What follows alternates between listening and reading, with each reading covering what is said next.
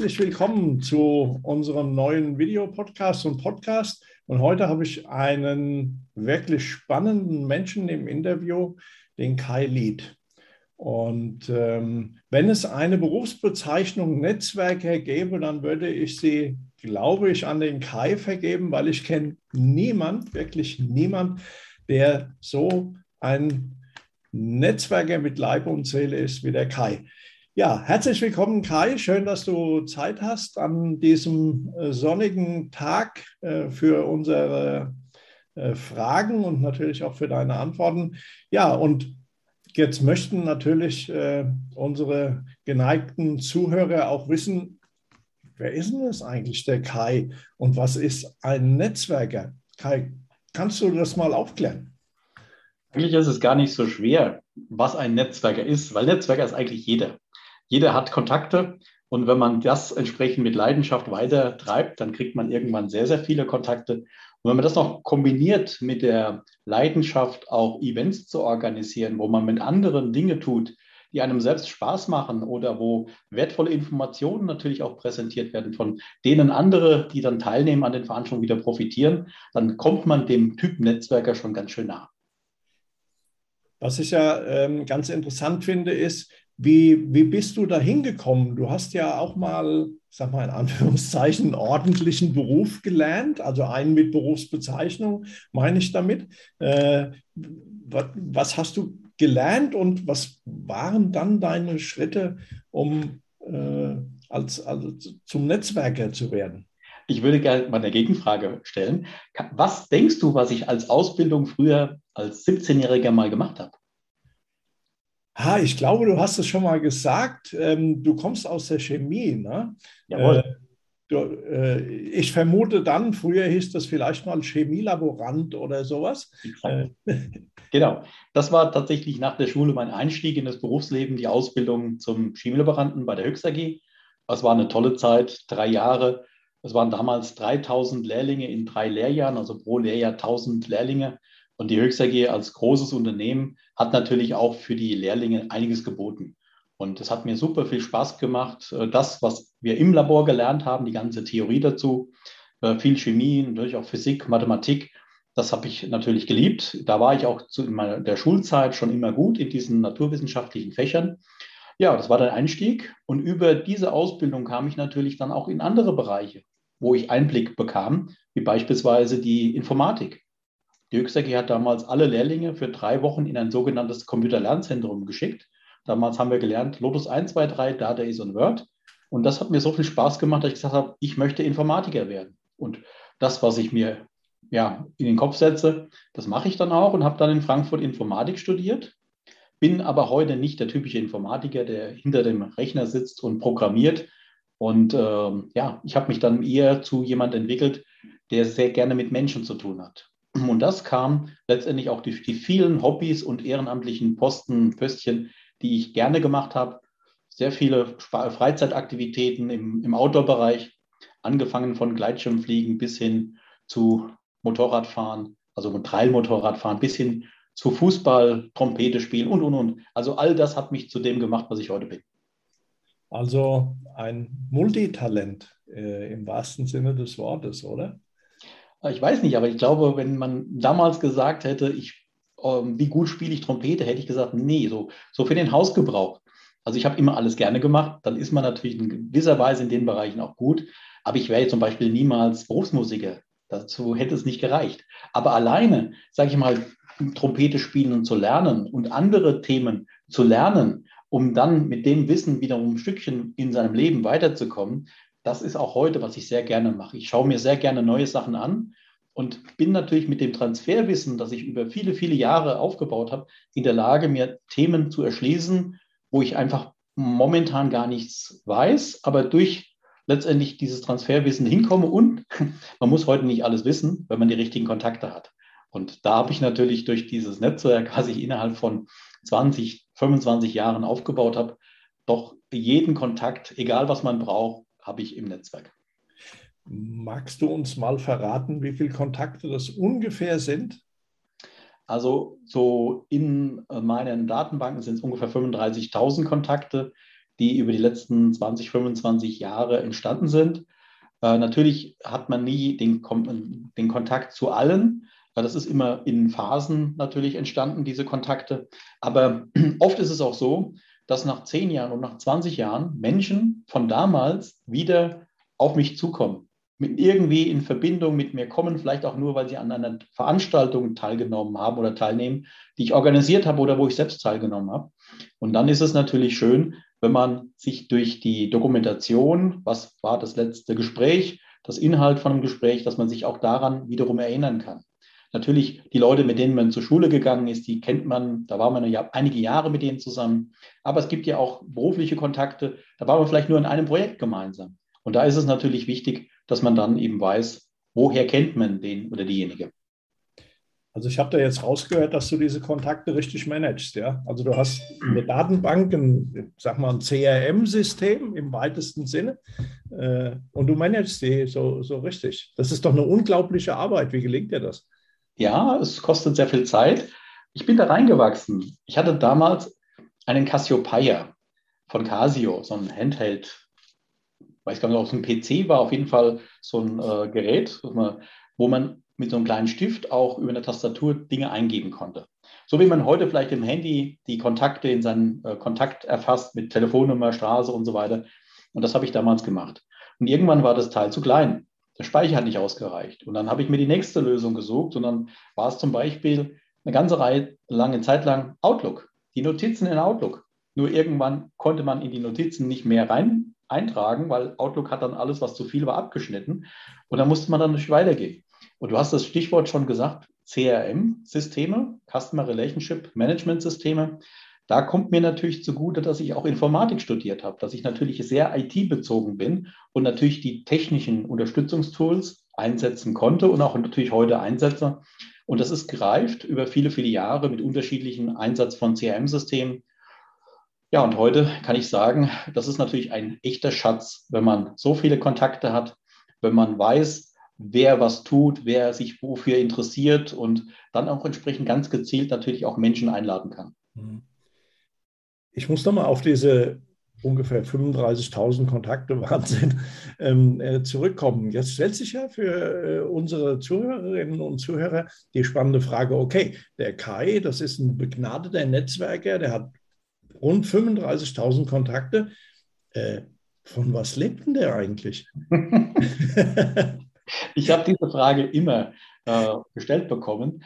Und anfangs, als ich diese Frage zum ersten Mal bekommen habe, habe ich immer zögern müssen, weil ich nicht genau wusste, was sage ich heute.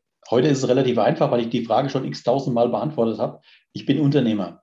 Und als Unternehmer investiert man in bestimmte Bereiche und man bekommt idealerweise natürlich von Kunden oder von Teilnehmern von Veranstaltungen auch ein Geld zurück für die Leistung, die man bringt. Ich habe auch kostenpflichtige Veranstaltungen, Netzwerkveranstaltungen, wo die Teilnehmer natürlich Geld bezahlen. Das fließt wieder zurück. Dadurch finanziere ich einen Teil. Ich bin aber auch beim Bundesverband Mittelständische Wirtschaft und der Bundesverband ist das größte freiwillig organisierte Unternehmernetzwerk in Deutschland.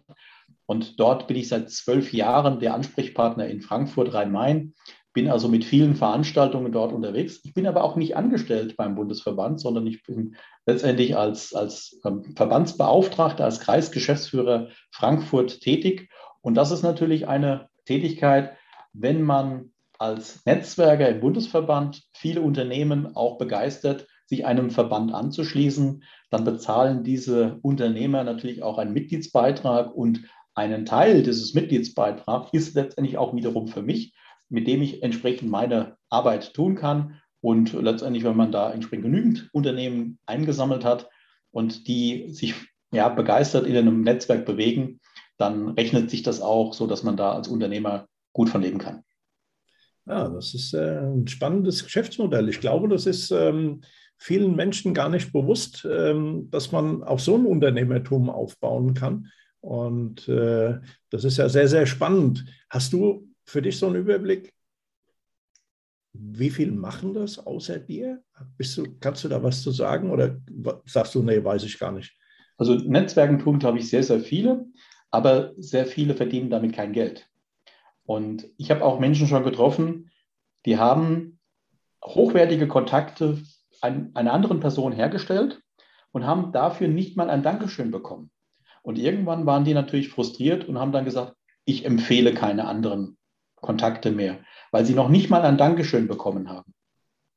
Ähm, wir sind im Bundesverband 300 deutschlandweit, also ich bin einer von 300. Und natürlich hat jeder dieser 300 Netzwerke eine unterschiedliche Historie. So wie ich natürlich aus der Chemie komme, auch den Informatik-Einschlag habe, gibt es andere, die vielleicht aus dem Finanzbereich kommen, aus dem Versicherungsbereich bekommen oder aus dem Marketing- und Kreativbereich. Das heißt, mit dem, was wir entsprechend in den Regionen tun, bringen wir uns auch immer als Persönlichkeit mit den Fähigkeiten ein. Und deswegen ist es natürlich immer wichtig, den richtigen Kontakt auch bei einem Netzwerker zu finden, der auch letztendlich für einen was tun kann. Mhm. Ich habe gestern gerade einen Anruf bekommen von einem Unternehmer aus Düsseldorf, der auch im Rhein-Main-Gebiet wohnt. Und der fragte mich am Telefon, was kann ich für Sie tun? Das fand ich natürlich schon mal eine sehr schöne Einstiegsfragestellung. Ähm, weil wenn man auf ein Netzwerk zukommt und möchte immer nur von einem Netzwerk profitieren, dann funktioniert das nicht. Aber wenn man sich überlegt, welche Fähigkeiten, welche Möglichkeiten, welche Leistungen ich als Unternehmen habe, was ich sozusagen in ein Netzwerk einbringen kann, dass das Netzwerk wieder wertvoller wird, dann funktioniert auch ein Netzwerk für mich. Weil wenn ich mich aktiv in ein Netzwerk einbringe, werde ich ja gesehen. Und durch diese Sichtbarkeit entsteht dann natürlich auch der Wunsch von anderen, mit diesem Unternehmen möchte ich zusammenarbeiten. Ja, ja, das ist ja der Netzwerkgedanke. Ich war jetzt gerade, äh, habe auch überlegt, ich äh, gebe auch in, in meinem Business äh, ganz oft, äh, ich sage schon mal, wirklich Leads weiter, auch an Menschen, die ähm, Dinge können, die ich nicht abdecken kann im Leadership äh, Coaching. Und ähm, ja, die nehmen das auch manchmal einfach hin und äh, dann, wie du sagst, äh, die sagen nicht mal Danke. Aber ich denke mir dann immer, boah, du hast ja auch deinem Kunden geholfen und letztendlich fällt das ja wieder auf dich zurück. Und vielleicht kommt auch der Leadnehmer irgendwann mal und äh, sagt, hey, hier, ich habe auch was für dich. Also ich glaube, das ist immer dieses Geben und Nehmen und ich denke, man muss auch viel Geduld haben. Ne? Und äh, das, man darf das nicht auf einmal oder zweimal reduzieren, wo man vielleicht keine ähm, positive Rückmeldung bekommt oder äh, wie das in vielen Branchen üblich ist, wenn du ein Lied weitergibst und es kommt ein Vertrag zustande, dann werden eben x Prozent an den Liedgeber äh, gegeben von dem Auftragsvolumen. Ne? Ähm, aber äh, das ist eben nicht immer so. Ich kann dir auf jeden Fall noch verraten, Netzwerken, so wie ich es tun, kostet sehr viel Zeit und man braucht Ausdauer und Geduld. Ja. Deswegen ist es natürlich für mich sehr schön, dass das, was ich heute tue, meine Berufung ist. Ich habe sehr viel Freude daran, mit Menschen zusammenzukommen und es fühlt sich nicht an wie Arbeit. Deswegen bin ich natürlich auch in der Lage, sehr viel mehr Zeit und Energie in die Aufbau von Netzwerken, von Communities zu stecken. Und ähm, ja, von mir aus kann das so die nächsten 10, 20 Jahre weitergehen. Also ich mache diesen Job auf jeden Fall so lange, wie ich laufen kann und klar denken kann. Und es ist keiner der mir sagt, du musst jetzt in Rente gehen. Das entscheide ich. Und das finde ich eine super schöne Sache, diese Freiheit zu haben, selbst entscheiden zu können. Das war auch ein Grund, warum ich mich vor 20 Jahren selbstständig gemacht habe. Ja, auch da kann ich dir nur zustimmen. Ich habe ja auch äh, mehrere Jahrzehnte angestellt gearbeitet und ich habe immer gesagt, nachdem ich mich selbstständig gemacht habe, Mensch, wenn ich das vorher gewusst hätte, hätte ich das viel früher gemacht. Ich mache nur noch das, was mir Spaß macht. Ähm, ich kann meine Zeit frei einteilen. Ich kann selbst bestimmen, was ich will und was ich nicht will.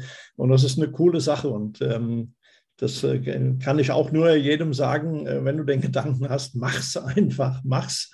Und äh, ja, ähm, ich kenne so viele und du kennst so wahrscheinlich auch, die einen Job machen, den, den macht ihnen gar keinen Spaß und sie haben gar keine Freude an der Arbeit. Ich weiß gar nicht, wie man da morgens ähm, sich äh, ins Büro quälen kann oder ins Homeoffice. Keine Ahnung, ich weiß nicht, wie man das auf die Dauer aushalten könnte. Äh, schwierig. Aber jetzt habe ich noch eine andere Frage. Du bist ja nicht nur beim BVMW sehr aktiv, du bist ja auch der Xing-Ambassador von Frankfurt. Was, was ist das denn? Ja, Xing als Plattform kennen vielleicht auch die meisten. Äh, vor 15 Jahren gestartet als Netzwerkplattform bietet es die Möglichkeit, natürlich ein Online-Profil zu erzeugen, Und als Xing-Ambassador von Frankfurt, der ich bin, habe ich die Aufgabe, die regionalen Netzwerkveranstaltungen zu organisieren. Also Xing hat mittlerweile 1500 Mitarbeiter, ist in Hamburg im Hauptstandort, auch in München hat äh, Xing einen Standort und auch in, in Nachbarländern. Und ähm, es gibt in Deutschland, Österreich, Schweiz, wo Xing präsent ist mit ihrer Plattform, ungefähr so 60, 70 Xing-Ambassadoren. Und das sind die regionalen äh, Ansprechpartner, die Botschafter für Xing. Also Xing-Ambassador übersetzt ist Botschafter. Und durch die persönlichen Veranstaltungen, die wir machen, bringen wir die Online-Kontakte, die wir in Xing herstellen kann, in persönlichen Kontakt.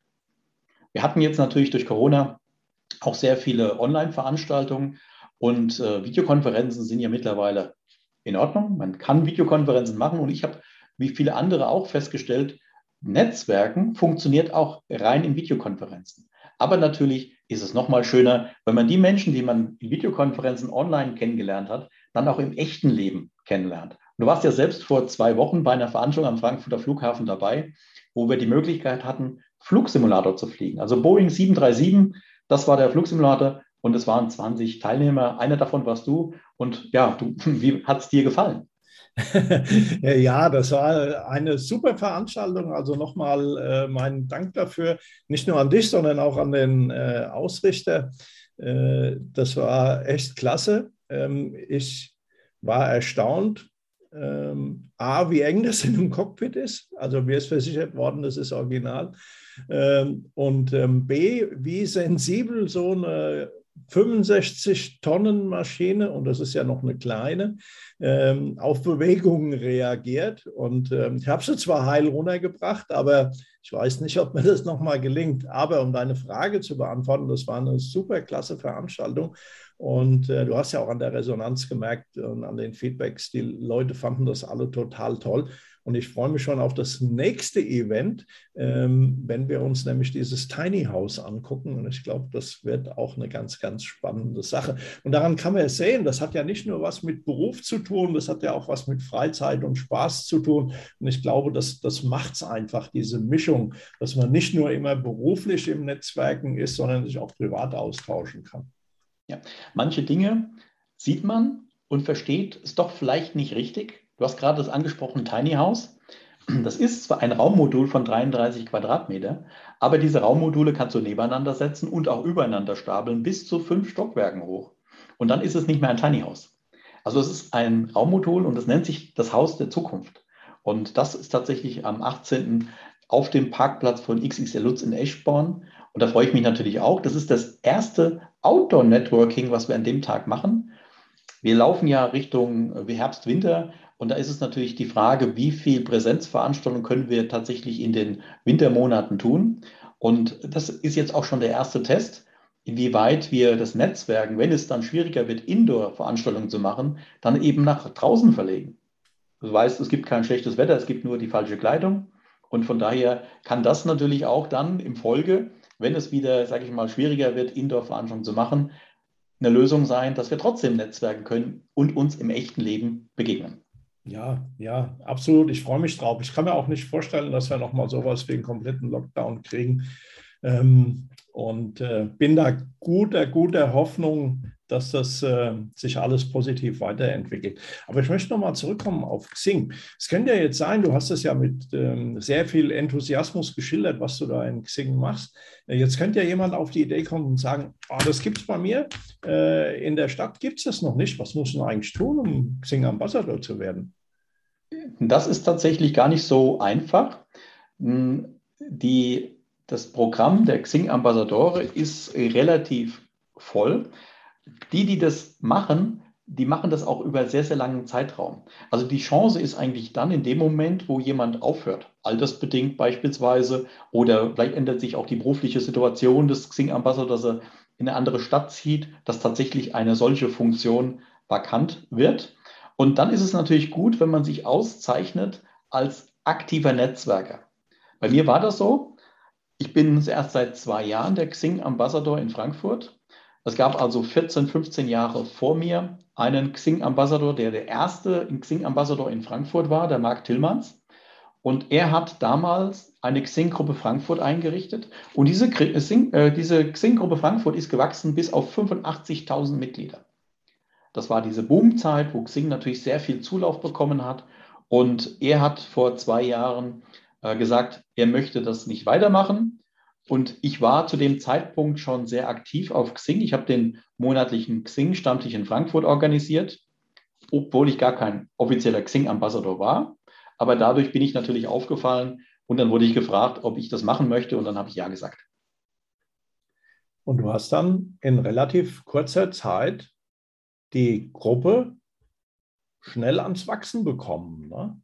Ja, also wir haben jetzt die Xing-Gruppe Frankfurt hat vor zwei Jahren bei null Mitglieder wieder begonnen. Und wir haben jetzt um die 3800, 3900 Mitglieder und das in zwei Jahren. Auch äh, bei den monatlichen Veranstaltungen sind so zwischen 40 bis 80 Teilnehmer dabei. Klar, wir haben natürlich auch Teil Veranstaltungen, wo wir eine gewisse maximale Teilnehmergrenze haben, wie beispielsweise bei dem Flug, Simulator-Event. Da gingen nur 20 Teilnehmer und es war auch sehr schnell ausgebucht.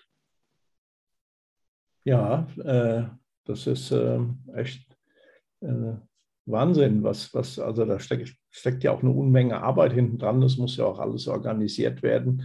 Und äh, von daher Hut ab für die ganze Zeit, die du da aufwendest. Ähm, wenn du, was ich ja jetzt fast gar nicht glaube, aufgrund der vielen Arbeit, die du hast, Freizeit hast, was machst du denn eigentlich, wenn du mal nicht netzwerkst? Das ist schwierig.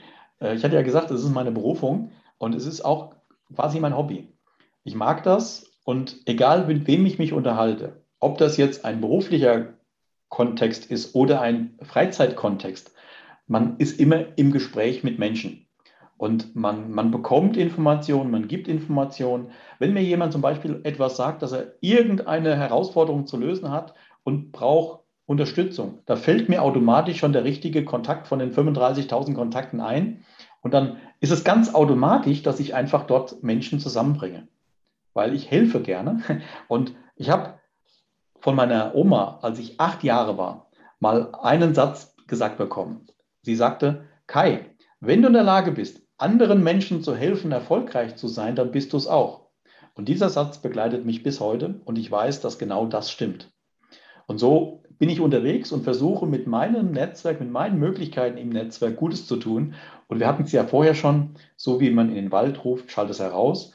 In dem Moment, wo man sehr vielen anderen hilft, kommt auch sehr viel wiederum zu einem selbst zurück. Ja, äh, äh, wahre, wahre Worte.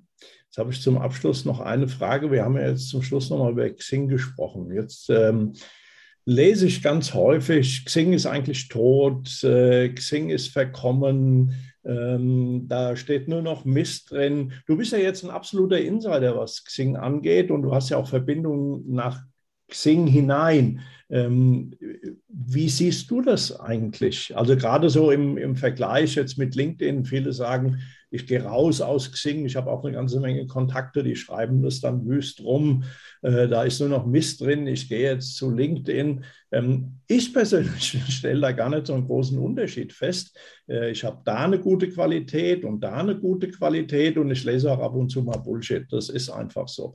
Ähm, wie siehst du das? Äh, insbesondere auf Xing bezogen jetzt. Ja, ich hole aber noch mal ein bisschen weiter aus. Generell Social Media. Wenn ich betrachte, wie sich das Aufkommen von Informationen in Social Media in den letzten Jahren gesteigert hat, kann man festhalten, man kriegt sehr, sehr viel mehr Informationen und Nachrichten, äh, beispielsweise auf sein Smartphone oder in seine E-Mail-Box. Und es ist immer schwierig, immer schwieriger sozusagen das zu konsumieren, also alles mitzukriegen.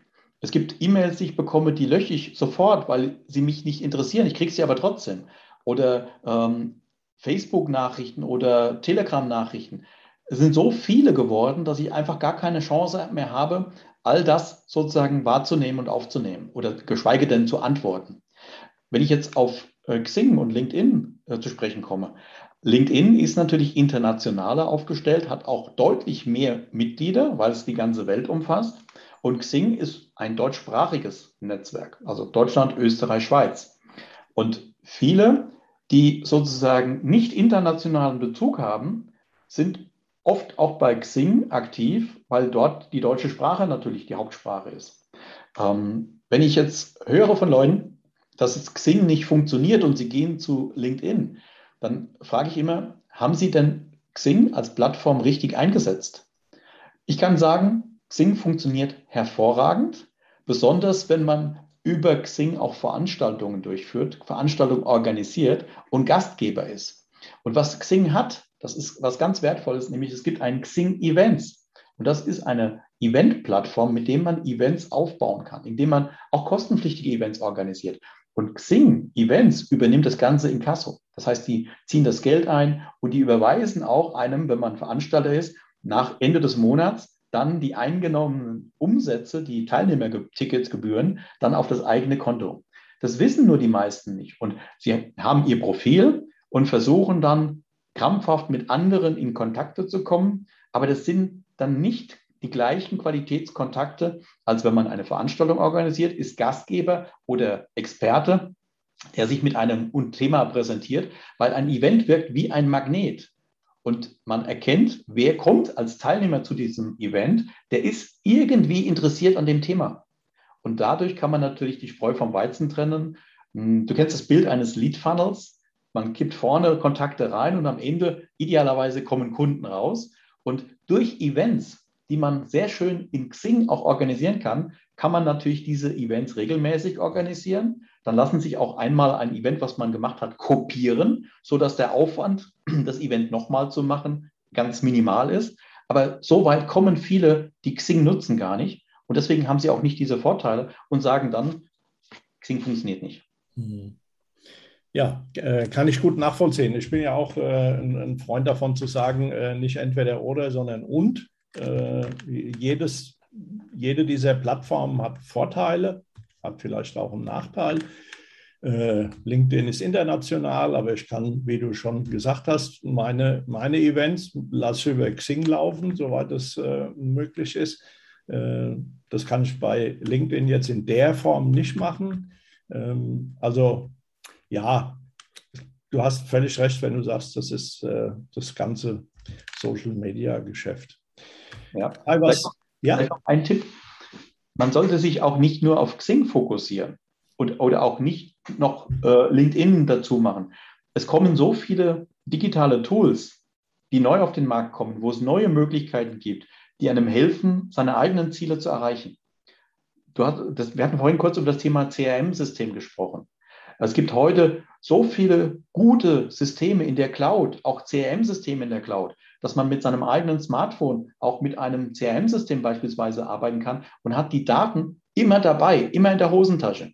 Und das bietet natürlich Vorteile, wenn ich dann jemanden treffe und kann einfach, indem ich mein Handy in die Hand nehme, ihm eine Information automatisiert aus meinem System wiederum zur Verfügung stellen und muss nicht erst nach Hause an den Rechner in irgendein Dokument raussuchen, um es dann per E-Mail zu schicken. Also da gibt es heute Möglichkeiten, die gab es ja vor zehn Jahren noch gar nicht. Und da muss man immer so ein bisschen am Ball bleiben. Das sind auch neue Technologien. Und da kommt mir natürlich wieder zugute, dass ich eben Informatik studiert habe und immer noch diesen Spieltrieb in mir habe, um einfach neue Sachen auszuprobieren. Ja, ähm, du, so wie ich dich kennengelernt habe bisher, bist du immer offen für Neues. Ich finde das ganz toll. Ähm, auch äh, da nicht jemand zu haben, der sagt, ach, ach nö, äh, das, das ist mir jetzt zu unsicher, da habe ich ja noch nie was von gehört, sondern du entwickelst solche Ideen auch weiter und das finde ich ganz toll. Jetzt wollen wir aber zum Abschluss auch noch ein bisschen Werbung machen. Ähm, gibt es denn irgendwas, was du im Moment ganz besonders suchst? Vielleicht ist jemand angesprochen, der sich jetzt unseren äh, Podcast und unseren Videopodcast anhört und anschaut habe ich zwei Sachen.